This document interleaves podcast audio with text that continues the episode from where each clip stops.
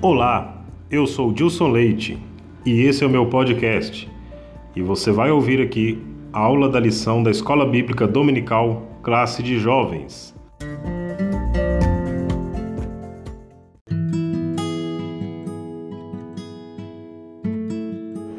Olá, meus irmãos, a paz do Senhor Jesus. Tudo bem com vocês? Nós teremos hoje mais uma lição da Escola Bíblica Dominical Classe de Jovens. Hoje estamos na lição de número 3, o primeiro trimestre do ano de 2021. E o nosso trimestre tem por título Ensina-nos a orar. Esse tema importantíssimo que faz parte da nossa vida cristã, do nosso relacionamento com Deus. E hoje nós vamos falar na lição de número 3, Moisés, um líder de oração. Nosso texto do dia está em Êxodo capítulo 33, versículo de número 11. E falava o Senhor a Moisés face a face, como qualquer fala com seu amigo. Depois tornava ao arraial, mas o moço Josué, filho de Num, seu servidor, nunca se apartava do meio da tenda. Então, olha que extraordinário, né? Moisés, um líder que se destacou pela forma como se relacionava com Deus. E é isso que nós vamos estudar na lição de hoje e extrair aí né, os ensinamentos práticos para que nós possamos nos inspirar né, nessa, né, nesse relacionamento que Moisés teve com Deus, nessa, nessa vida de devoção, de adoração, nessa vida de entrega, de oração na presença do Senhor. O nosso texto bíblico está em Êxodo, capítulo 33, no versículo 11, depois do versículo 17 ao 18 e do versículo 20 ao 23. Claro que você pode ler aí todo o capítulo 33, mas para leitura na lição, você que acompanha com a lição de Escola Bíblica Dominical, tanto em formato de revista ou formato digital, esse é o texto base que está na nossa revista da EBD. Então vamos aqui para o comentário introdutório que vai falar acerca daquilo que nós vamos estudar nessa lição. Nesta lição, nós veremos o nível de intimidade de Moisés com Deus, que era uma intimidade ímpar. Desde menino, Moisés viveu momentos marcantes. De salvo das águas, ele foi até o palácio viver como um príncipe. Do luxo de uma monarquia, escolheu abrandar o sofrimento do seu povo e da simplicidade do pastoreio de ovelhas, tornou-se um dos maiores estadistas da história da humanidade. Esse é Moisés, o homem que falava com Deus face a face. Se nós formos observar a vida de Moisés, né, a forma como ela já começa, sendo colocada num cesto para que ele pudesse escapar com vida, é, Deus dá a ele um grande livramento, ele é criado no Egito durante 40 anos da sua vida, depois ele sai do Egito e fica 40 anos né, vivendo uma vida completamente distinta e depois, com 80 anos, Deus chama ele para uma grande missão. E isso também me traz é, um entendimento de que, quando muitas vezes nós pensamos que já alcançamos tudo que teremos que viver com Deus, quando estamos na quietude e na tranquilidade, Deus ainda tem muita coisa para realizar nas nossas vidas. E lá vai Moisés, com 80 anos, cumprir o chamado do Senhor. Mas isso ele foi porque ele falou com Deus, ele teve relacionamento e ele teve intimidade com o Senhor. O primeiro tópico da nossa lição, Moisés fala com Deus. O primeiro subtópico é um homem experimentado. Quando nós nos referimos a Moisés, nós falamos sobre um homem com uma vasta experiência nas mais diversas áreas da vida humana. É Êxodo, no capítulo 2, tem toda a narrativa é, introdutória né, da vida de Moisés. Capítulo 2, capítulo 3, e assim por diante. Nós temos ali é, todo o início da, da vida de Moisés. Nascido escravo, foi adotado pela princesa egípcia, habitou, morou no palácio por muitos anos como membro da realeza, estudou com os maiores mestres da antiguidade e ainda jovem já era erudito e muito talentoso.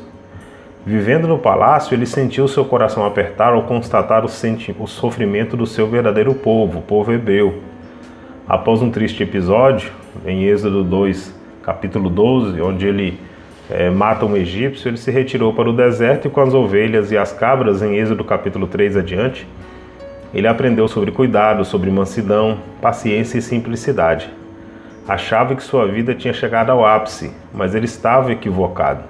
E aqui é o ponto importante porque quando nós vemos a formação que Moisés tem, e aí depois que acontece esse episódio dele matar um egípcio, ele vai para o deserto trabalhar com ovelhas e cabras e aprende sobre o pastoreio, sobre paciência, sobre a simplicidade. Esse é o processo que ele está passando. Nós falamos no, na lição passada sobre o processo que Abraão passou. Então é o processo que também é, que a oração nos ensina. A vida de oração nos leva a entender os processos de Deus na nossa vida.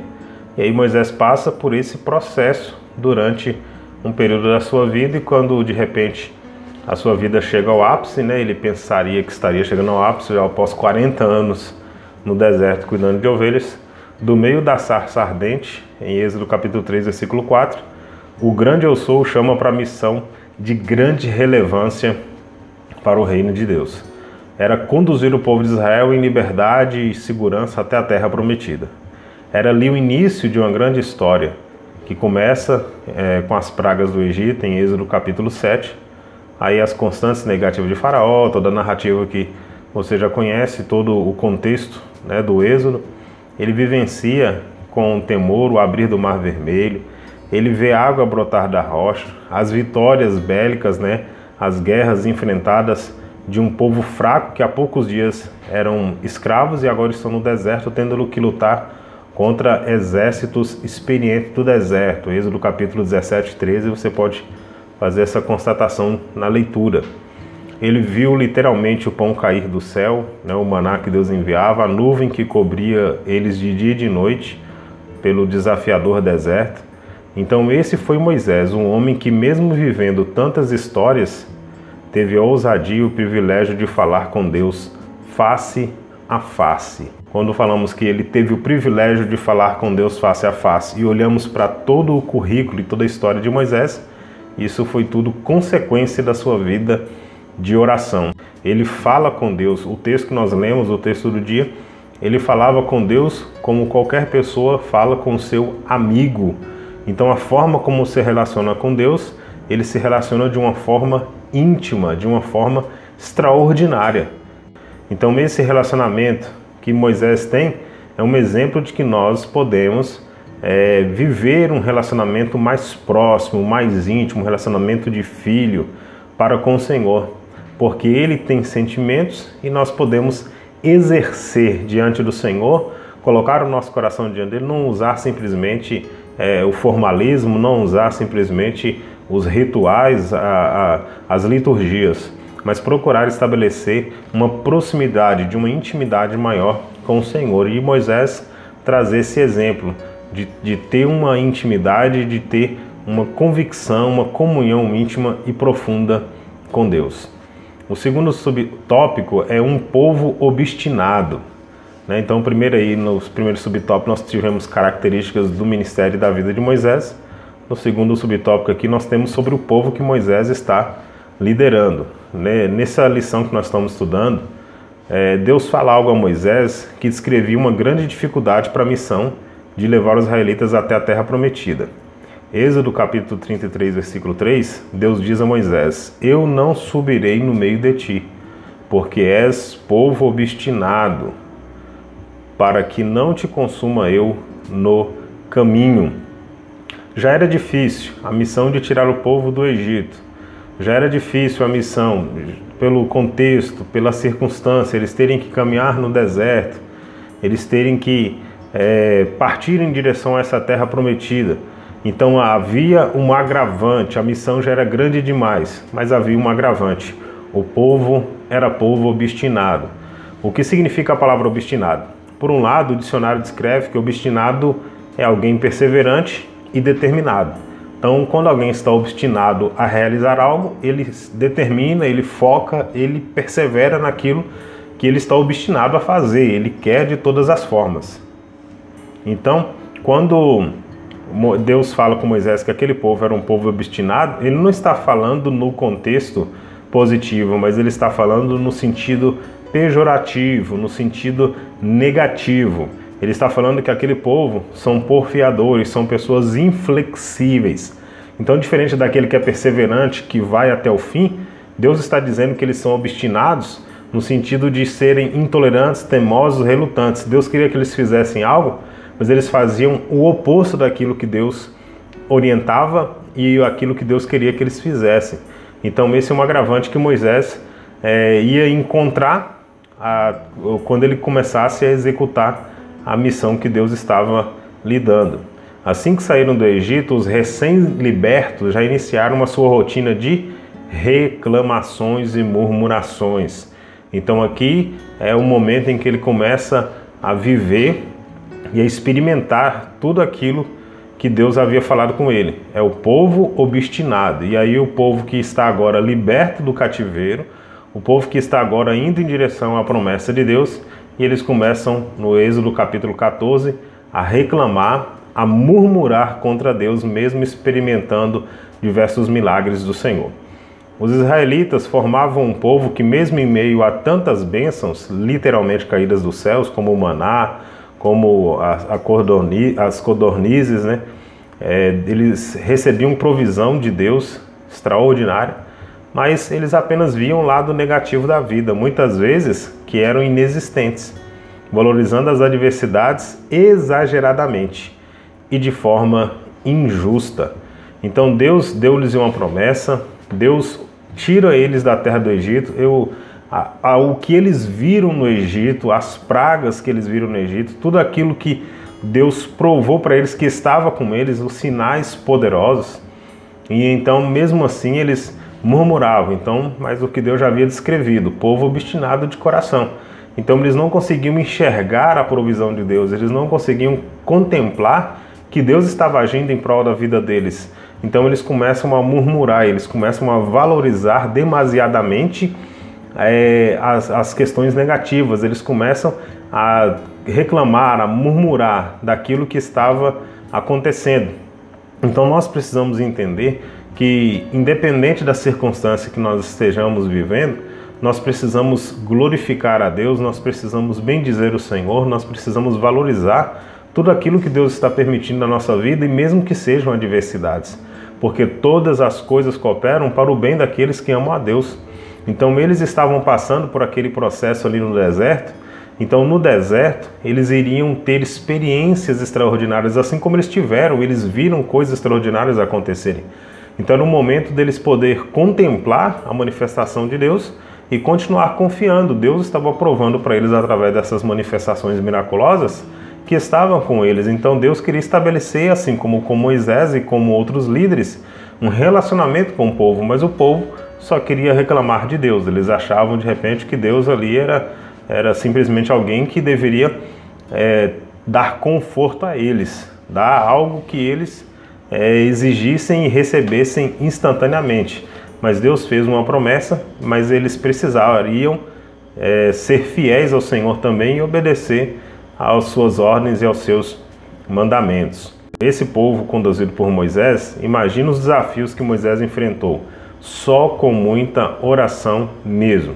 Então, para que ele também não viesse a ser contaminado no seu coração, para que essa maldade, para que esse, é, esse sentimento de murmuração, de reclamação, porque é muito ruim ficar perto, próximo de pessoas murmuradoras, próximo de pessoas que só reclamam, próximo de pessoas que só maldizem. Então, Moisés para que ele pudesse persistir, para que ele pudesse se manter como um líder que Deus queria que ele fosse, ele precisava se dedicar em oração, conversando com Deus e dialogando com Deus para que ele pudesse ter acalento e refúgio de, depois de passar tanto tempo ouvindo o povo reclamar, ele tendo por ele ser o líder, né, ele era aquele que recebia é, toda a reclamação, era direcionado para ele né? É claro que eles reclamavam de Deus também, mas como ele era o líder, eles reclamavam para Moisés, dizendo para ele: Deus nos tirou de lá para fazer a gente morrer aqui no deserto, Moisés.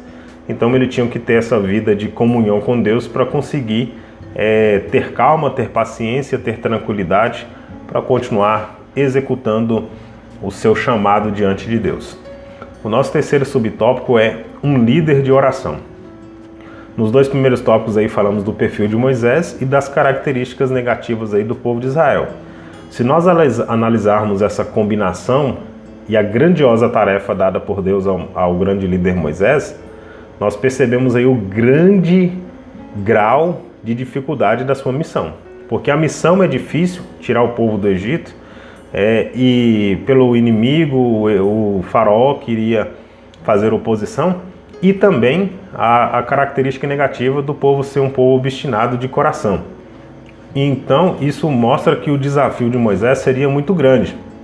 Então, para que ele pudesse conseguir executar a sua missão, ele precisaria dessa vida intensa de oração e total, total dependência de Deus. Tornou-se possível então a empreitada de Moisés através dessa vida, desse relacionamento. Foi o que ele fez para conseguir executar o seu chamado. O grande líder tinha muitas habilidades, ele possuía experiência admirável. Falamos no primeiro subtópico da formação de Moisés no Egito, falamos né, do grande nível de, de, de intelecto que ele adquiriu no, nos estudos que ele teve no Egito. Então, só que essas características, só que essas habilidades não lhe garantiam sucesso. Os momentos em que Moisés buscava a Deus, esses sim representavam um verdadeiro refúgio frente ao clima escaldante das insatisfações do povo mal agradecido e murmurador. A oração tem esse maravilhoso papel. É no diálogo diário que Deus nos ouve e aquieta nossa alma aflita. Então Moisés, tendo essa missão tão difícil, ele precisava se dedicar em comunicação com Deus, em diálogo com Deus, para que ele pudesse ter o refrigério do Senhor, para que ele pudesse ter também direção de Deus, para que ele pudesse saber como agir, como falar, como proceder diante desse grande desafio. Então, a palavra do Senhor nos diz que quando muito é dado, muito também será cobrado. Então, isso fala de responsabilidade. Então, como a missão era muito difícil, o desafio era muito grande, Moisés também tinha uma grande responsabilidade. E a vida de oração nos remete a essa responsabilidade. Quando assumimos uma responsabilidade, temos que ter uma dedicação e uma entrega maior ao Senhor e depender completamente de Deus. Se não for assim, nós não vamos conseguir. Se nós estribar no nosso próprio entendimento, se nós confiarmos em nós mesmos, na nossa capacidade teológica, na nossa capacidade intelectual, nas nossas próprias forças, nós estaremos fadados ao fracasso. Se nós confiarmos única e exclusivamente em Deus, nós vamos conseguir executar a nossa missão, o nosso chamado a, de forma consistente, de forma coerente para a glória do nome do Senhor. O segundo tópico, Deus fala com Moisés face a face. O primeiro subtópico é como a um amigo. Olha, a forma como Moisés se relacionava com Deus era impressionante.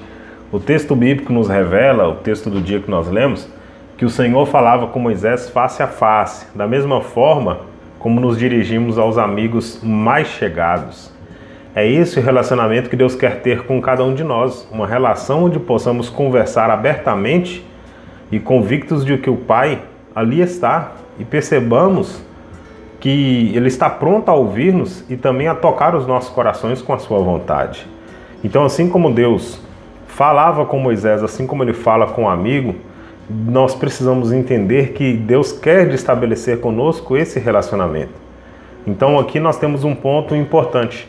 Quando nós nos convertemos, quando nós nos é, entregamos a Jesus Cristo, nós passamos a viver o Evangelho então nós somos chamados a esse relacionamento, nós somos chamados a essa vivência. Jesus diz que ele nos chama agora de amigos. Então no evangelho ele traz um contexto de relacionamento próximo. Ele ele diz que na oração nós vamos falar Pai Nosso e Jesus chama os seus discípulos de amigos. Até Judas, quando ele vai entregá-lo, né, depois da, da oração do Getsemane, ele diz amigo.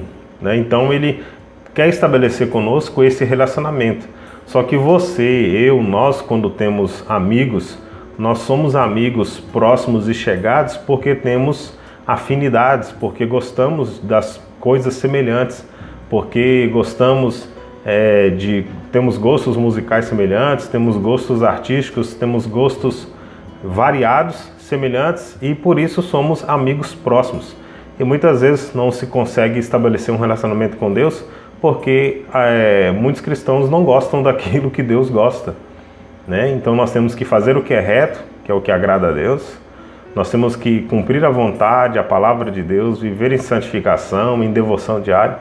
Então, para que a gente possa também ter esse relacionamento de intimidade com Deus, a gente precisa é, fazer o que Deus agrada. Nós precisamos ter essa amizade né, para não decepcionar o Pai, não decepcionar o Senhor que quer estabelecer esse relacionamento de amizade para conosco. Um grande impeditivo para que isso ocorra é o fato de nós formalizarmos em excesso os momentos em que nos dirigimos a Deus em oração. Tentamos criar rituais e usamos palavras difíceis, palavras mecânicas, e ficamos aí com pouca clareza em expressar aquilo que nós desejamos falar. Né? Então, assim, às vezes o, o contexto, quando nós vamos orar, nós, através daquilo que nós ouvimos, talvez por não ter essa amizade, essa intimidade com Deus, a nossa forma de oração ela é uma forma engessada, ela é uma forma é, muito formalizada. Né? E aí a gente vai se dirigir a Deus usando palavras que muitas vezes pessoas que oram e falam termos que nem mesmo sabem o que significam. Por quê? Porque ouviu outras pessoas orando. Então, o que, que nós temos que fazer diante de Deus na nossa oração? Nós temos que apresentar diante de Deus e expressar segundo o que a nossa alma está sentindo. Então, nós temos que confiar em Deus como nosso amigo. Nós não, é, quando nós vamos orar, nós não podemos orar é, querendo justificar algo diante de Deus. Nós não podemos, não precisamos orar.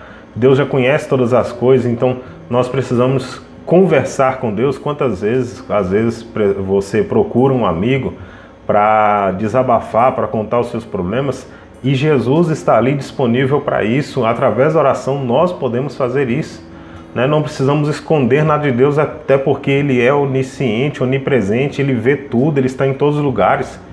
Então, quando nós reconhecemos isso, nós vamos ter uma oração mais fluida e colocar diante de Deus o nosso coração. Então, é, não precisa usar palavras difíceis e mecânicas, a gente precisa colocar diante de Deus o nosso coração de forma íntima, de forma profunda, falar com Ele como falamos a um amigo, abertamente, expressando aquilo que sente a nossa alma.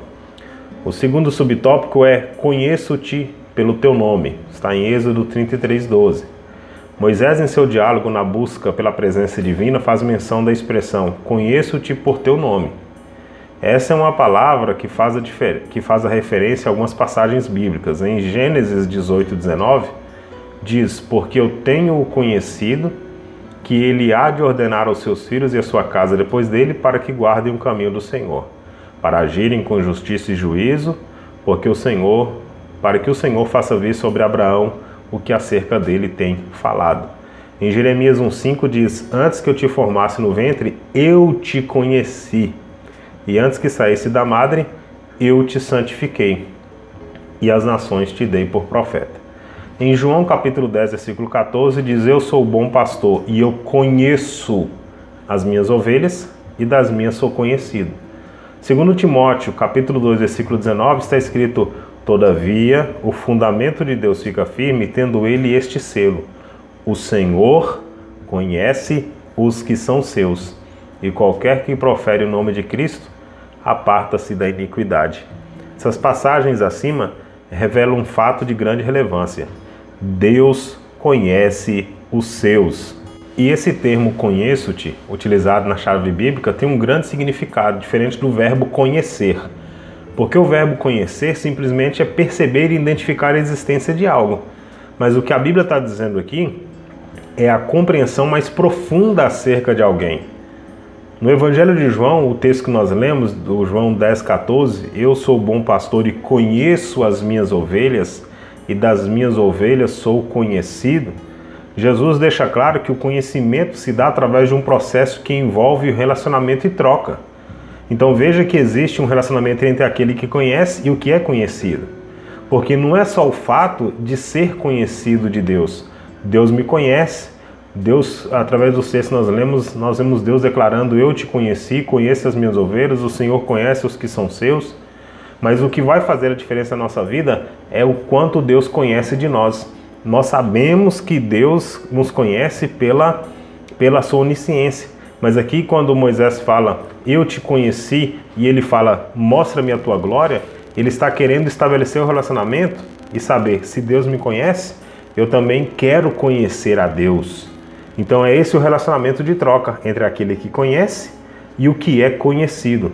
Nós somos conhecidos de Deus, mas o que vai fazer a diferença na nossa vida cristã é nós conhecermos Deus mais de perto, é fazer essa ligação nesse relacionamento para ter essa compreensão profunda acerca de quem Deus é.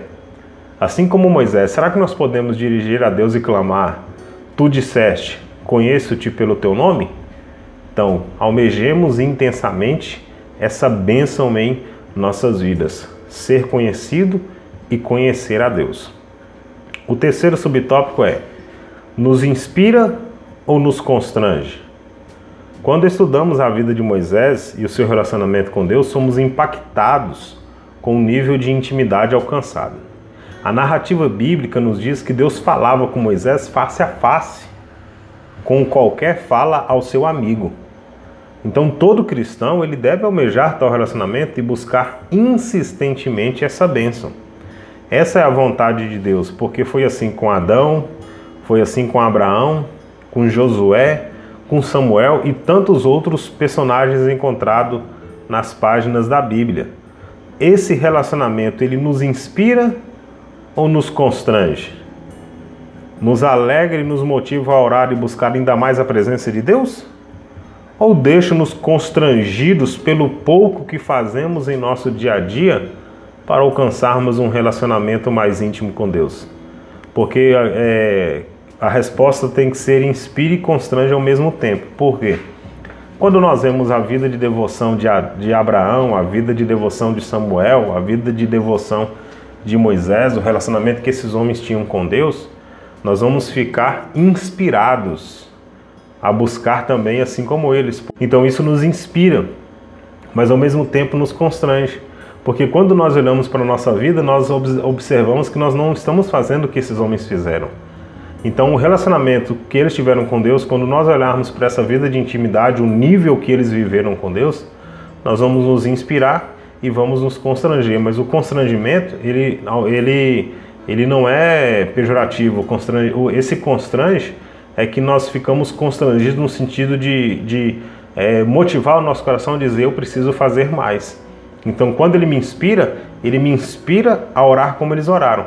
E quando eu fico constrangido, me constrange porque eu digo eu preciso me dedicar mais, eu preciso me entregar, porque o que eu tenho feito ainda é muito pouco. E isso sempre vai me levar a buscar cada dia mais a presença do Senhor.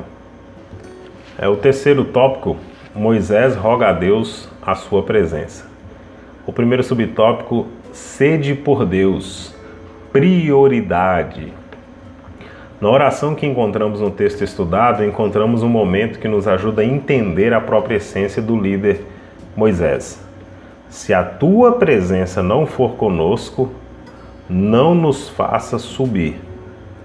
Êxodo capítulo 33, versículo 15.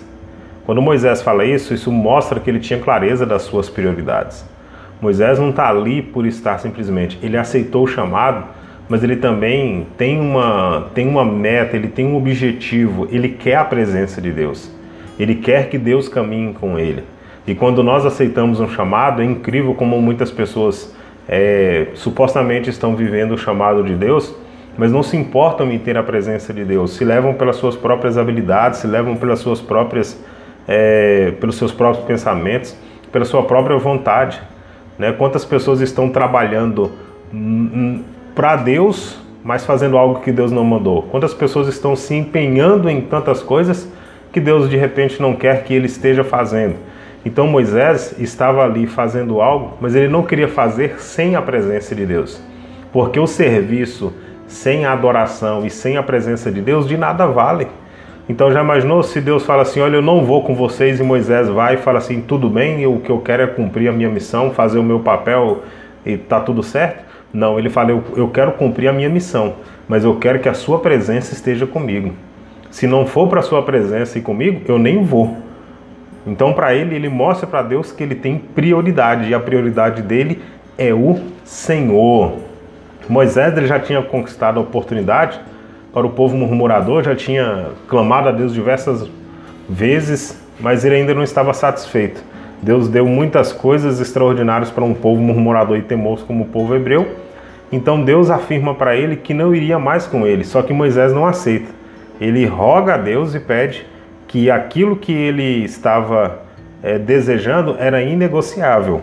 Se a sua presença não for conosco, eu não vou.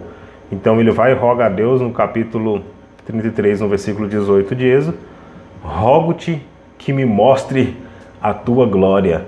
Então, no contexto em que Deus fala com ele, no início do capítulo 33, que não vai com eles, aí é, ele pede, clama a Deus, dizendo: Mostre-me a tua glória.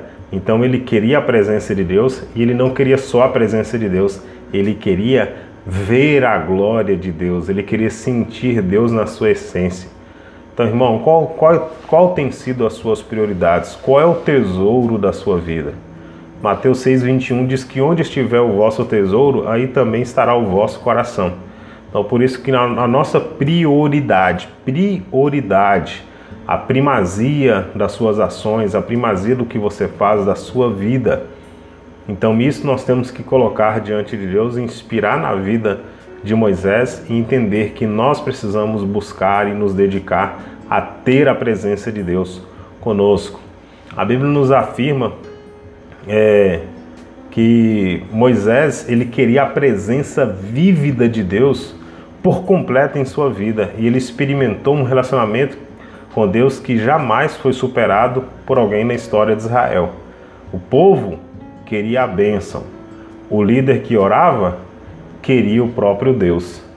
Qual é a sua escolha? Você quer a bênção de Deus ou você quer o próprio Deus?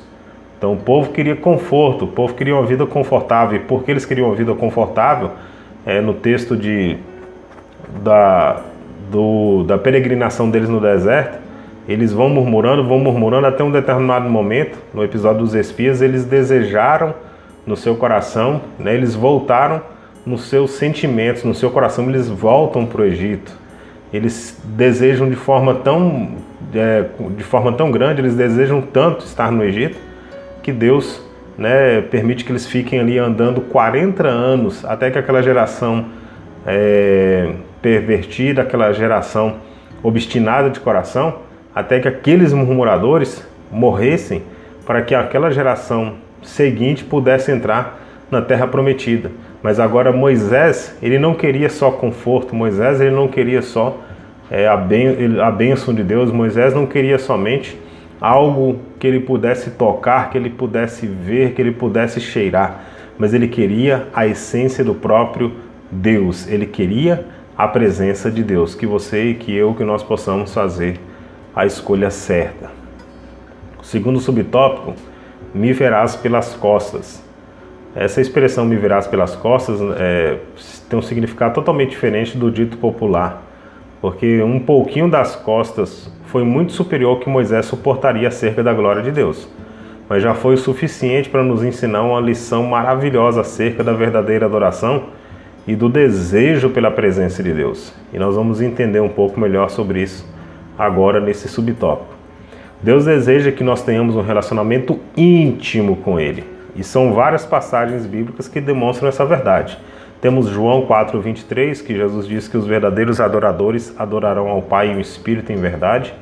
Em João 10, 27, fala que as ovelhas ouvem a voz do seu pastor e ele as conhece e elas seguem.